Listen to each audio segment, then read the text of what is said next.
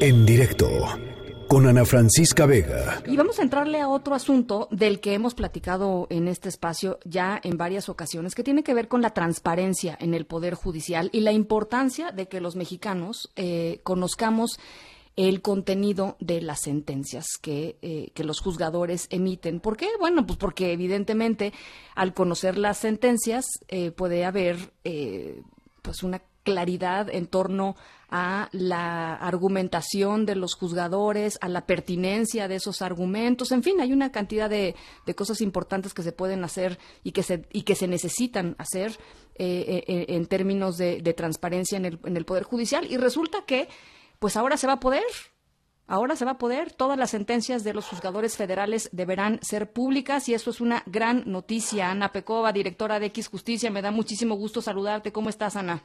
Hola, ¿qué tal, Tocaya? ¿Cómo estás?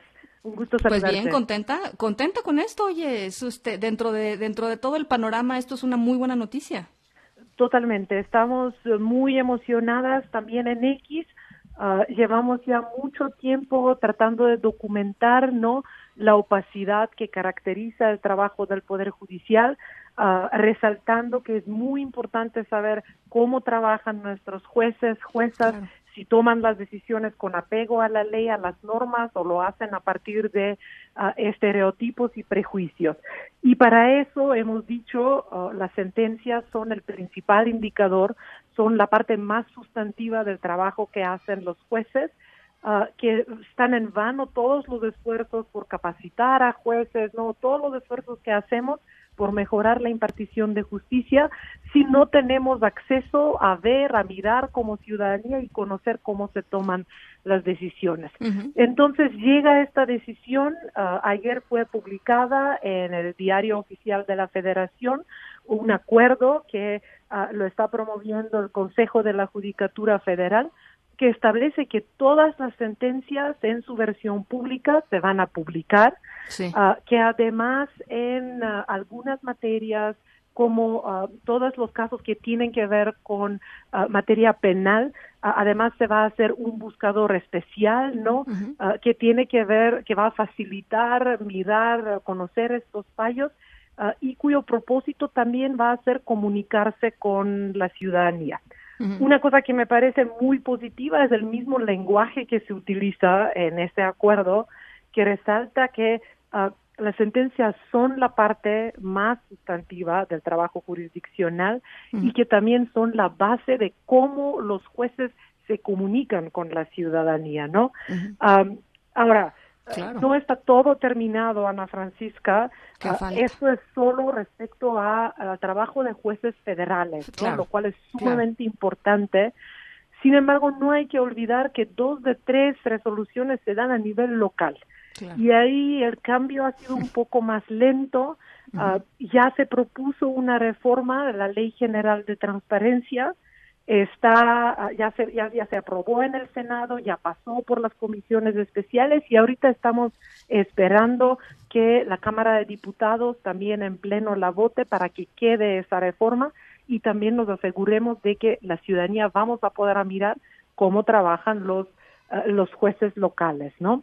Ah, se nos está cruzando un poco todo el contexto de coronavirus y hay hay algunos retrocesos, Ah, pero me parece muy importante porque para no alejarte de, del tema de coronavirus que ya estabas ah, manejando, justo hicimos una revisión de ah, cómo están respondiendo ahorita en estas circunstancias los 32 tribunales en cada uno de los estados. y lo que lo que vimos es que prácticamente de 32 tribunales solo uno, solo el de Hidalgo está contemplando seguir con audiencias públicas, utilizar la tecnología, ¿no? Para que eh, la gente pueda seguir mirando cómo, cómo, van a estar trabajando, cómo van a ser las audiencias. Uh, todos los demás tribunales rápidamente utilizaron la excusa de coronavirus para decir por uh. cuestiones de seguridad sanitaria ya eh, se está cerrando, ya las audiencias van a estar Ah, cerradas, detrás de puertas cerradas, únicamente van a tener acceso las partes involucradas. Y ahí, te das cuenta que es una cuestión de voluntad, ¿no? Sí, te, das cuenta que es una cuestión de voluntad, Ana, porque pues este literalmente lo que nos una de las cosas de las varias cosas que nos ha enseñado esta eh, esta esta crisis es que la tecnología eh, e, efectivamente hoy ya puede servir para que muchísimas cosas continúen marchando eh, bien, ¿no? Que continúen funcionando y transmitiéndose de la manera correcta. O sea, no no es un tema tecnológico, es un tema de voluntad. Totalmente, totalmente. Y estamos insistiendo de que si hubiera esta plataforma donde pueden estar todas las sentencias, donde pueden estar todas las audiencias, ¿no? Ya como ciudadanía, sin importar el contexto, ¿no? Como el que estamos atravesando ahorita, podríamos estar al tanto de cómo se está trabajando, consultar, ¿no? También pensar en pues, personas con otras capacidades que quizás no pueden físicamente asistir a las ah, audiencias, para mirar, pero igualmente tienen el derecho de conocer el trabajo del ah, Poder Judicial. y eso nos lleva a una discusión también un poco más amplia sobre el acceso a las sentencias más allá del sentido físico, ¿no? O sea, ¿cómo, ¿cómo está el lenguaje que se utiliza en las sentencias, ¿no? ¿Quién las puede leer y entender? Y como una persona ciudadana, ¿no? Ah, si no tiene preparación jurídica en este momento es muy difícil navegar en el texto de, de una sentencia, ¿no? y que es muy importante que se haga una traducción, ¿no? Que se ciudadanice el lenguaje que se utiliza que se buscan otros formatos y también que se adapte a personas que ah, no hablan español quizá ah, o, no pueden leer o no saben leer, ¿no? De reconocer que somos muchos los ciudadanos y que ah, es importante que, el Poder Judicial nos hable a todos nosotros. Bueno, pues ahí está. la verdad tenía muchas ganas de platicar este, de, de, esto contigo, Ana, y, regresando al tema de coronavirus, este, ya que no se nos, ya que no se nos escapa. Eh, fíjate que ya, ya que te tengo en la línea, me gustaría tu opinión. Ayer fue muy, eh, pues muy aplaudida la intervención en la conferencia de la noche del subsecretario López Gatel, que estaba pues presente con varias de las cabezas de las, eh, de las instituciones del Estado mexicano que tienen que ver con los derechos eh, de las mujeres y con la igualdad de género. Y, decían, eh, por primera vez escuchamos una perspectiva, digamos, un, planteamiento de esta crisis sanitaria con una perspectiva de género adecuada. Totalmente, me pareció muy positivo cómo se planteó, también como un asunto de salud pública. Ah, creo que queda claro que eh, coronavirus ha tenido un impacto diferenciado. Desde en eh, cuestiones de salud ya ha habido muchos escritos sobre cómo la mortalidad aparentemente es distinta entre hombres y mujeres. Ah, pero también en el impacto diferenciado de, todos alrededor, ¿no?